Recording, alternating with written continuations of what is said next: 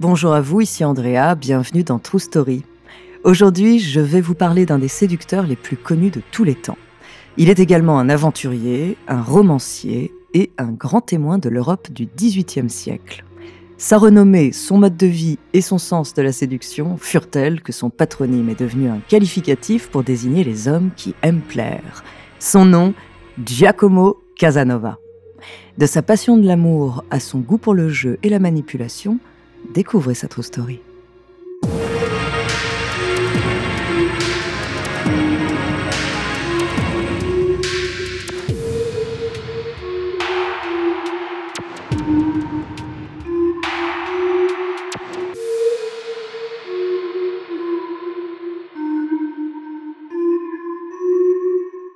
Avant de commencer à vous raconter cette histoire extraordinaire, laissez-moi vous présenter notre partenaire.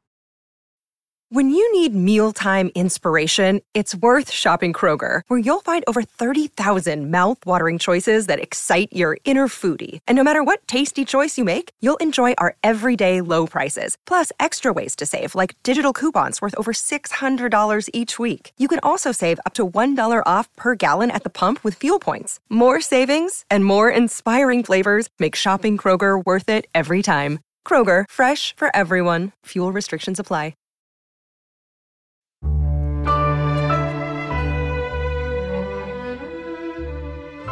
Cet homme est un Casanova. De combien de séducteurs a-t-on pu entendre ce qualificatif? Figure parmi les figures de l'homme aux multiples conquêtes, Casanova est une référence depuis plus de deux siècles. Son seul concurrent pourrait être Don Juan, à la différence près que Giacomo Casanova n'est pas un personnage de fiction, il est une réelle figure historique du XVIIIe siècle. En plus de cela, le Don Juan des pièces de théâtre a une image de collectionneur de conquêtes, quand Casanova préférait de véritables histoires d'amour qu'il investissait pleinement. Car la recherche du plaisir est ce qui mène sa vie. C'est cette quête qui le conduit à voguer de femme en femme, mais aussi de pays en pays, quitte à duper les autres et à se moquer des lois. Casanova est un homme qui a su séduire toute l'Europe, mais c'est aussi un Vénitien. Vénitien, il l'a de naissance et le reste toute sa vie par son goût pour les spectacles, son sens des relations et de la diplomatie, mais surtout par ses attaches familiales.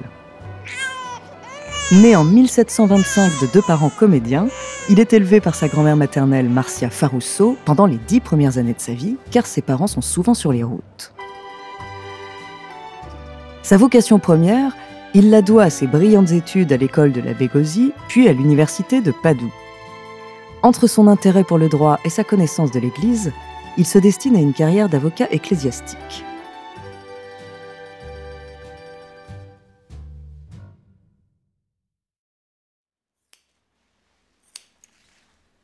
Il prend la tonsure le 14 février 1740, cérémonie qu'il le fait abbé de l'église San Samuele. Ses sermons sont très écoutés par la gente féminine, notamment, et même par le pape Benoît XIV, qui entend parler de ses charmes. Seulement sa réputation commence rapidement à se ternir. Entre une homélie qu'il prononce ivre et une sombre affaire où il enlève puis dissimule l'une de ses conquêtes, il est contraint d'abandonner la soutane. C'est alors que commence sa vie rocambolesque, enrôlant tour à tour de nouvelles carrières inattendues. En 1746, il devient violoniste au théâtre San Samuele, l'un des plus importants théâtres vénitiens, mais c'est surtout sa rencontre avec le sénateur Matteo Bragadin qui change le cours de sa vie. La rencontre a lieu le 29 avril 1746 lors d'une fête de mariage au palais Soranzo de San Polo. Bragadin y fait une crise d'apoplexie et Casanova le secourt immédiatement en disant maîtriser les arts occultes dont les vertus miraculeuses séduisent le sénateur. Persuadé qu'il doit la vie à Casanova, son attachement et son dévouement à celui qu'il reconnaît comme son fils ne faiblira jamais.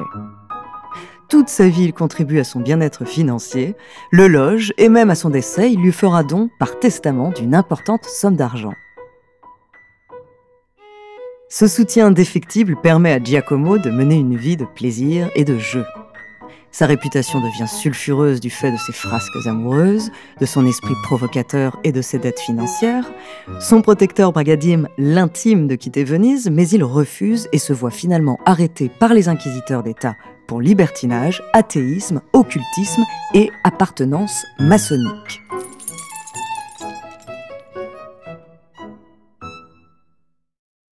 Ce qui le perd, c'est une partie fine dans un couvent qui lui vaut d'être dénoncé et d'être réveillé le 26 juillet 1755 par une trentaine d'archers qui le cueillent au saut du lit.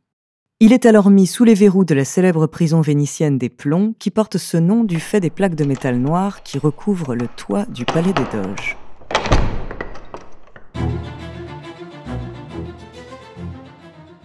Dès son enfermement, il forme le projet de sortir par la force d'un lieu où on l'a mis par la force.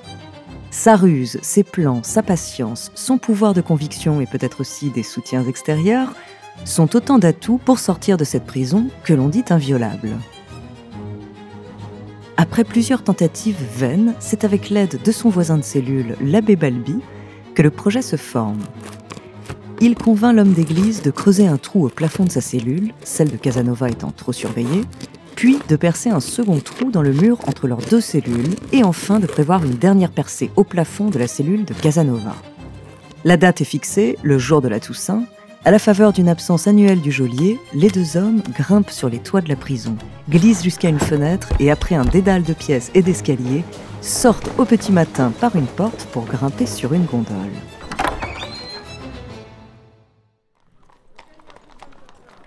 Vient alors le temps de l'exil. Casanova ne peut rester à Venise, il se rend donc à Paris, où l'histoire de son évasion rocambolesque contribue beaucoup à sa réputation. Son séjour se passe fort bien, il apparaît sous son plus beau jour en société, en s'adaptant à son interlocuteur comme un caméléon.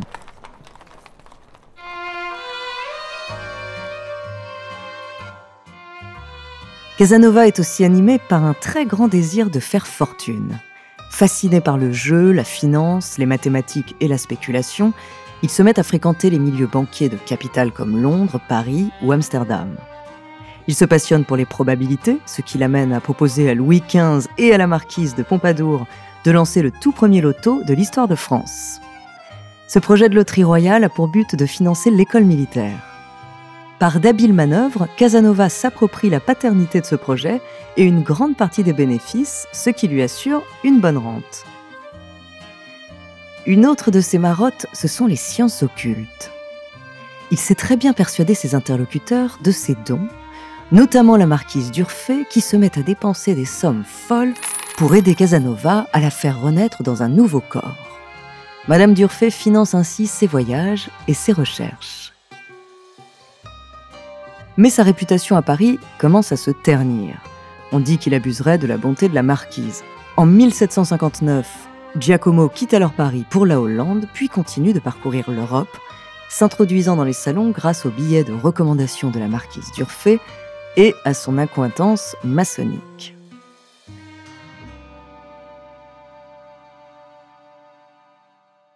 Ce n'est qu'en 1774, après 18 ans d'exil, que Casanova peut retourner à Venise. Il pense y vivre plus chichement en montant une petite troupe de théâtre, mais c'est insuffisant. Il revient donc à contre-coeur à ses actes de roublardise, et c'est le début de nouveaux ennuis. Après avoir écrit une satire moquant la noblesse locale, il est à nouveau expulsé de Venise en 1783.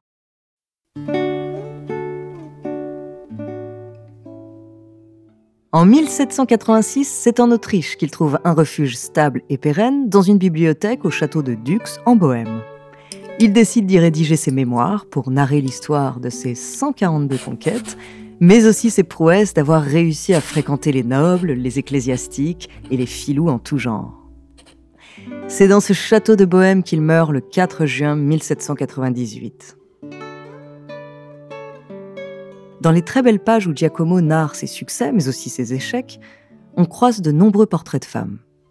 Toutes celles qu'il a rencontrées y sont décrites comme cultivées, curieuses et décomplexées, peut-être parce qu'il avait de réels égards pour elles et pour leur plaisir. Certaines ont été séduites, d'autres ont été aimées de lui. Une seule ne trouve aucune grâce à ses yeux, c'est la Charpillon, une femme qui, au-delà de lui résister, l'a ridiculisé au point qu'il a pensé mettre fin à ses jours.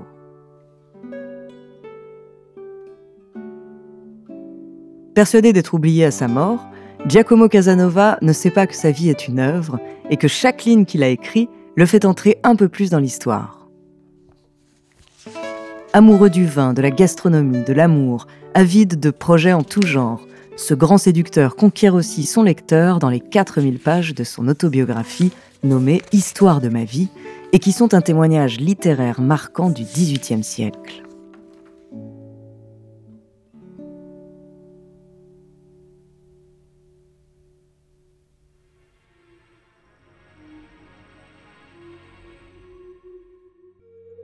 Merci d'avoir écouté cet épisode de True Story.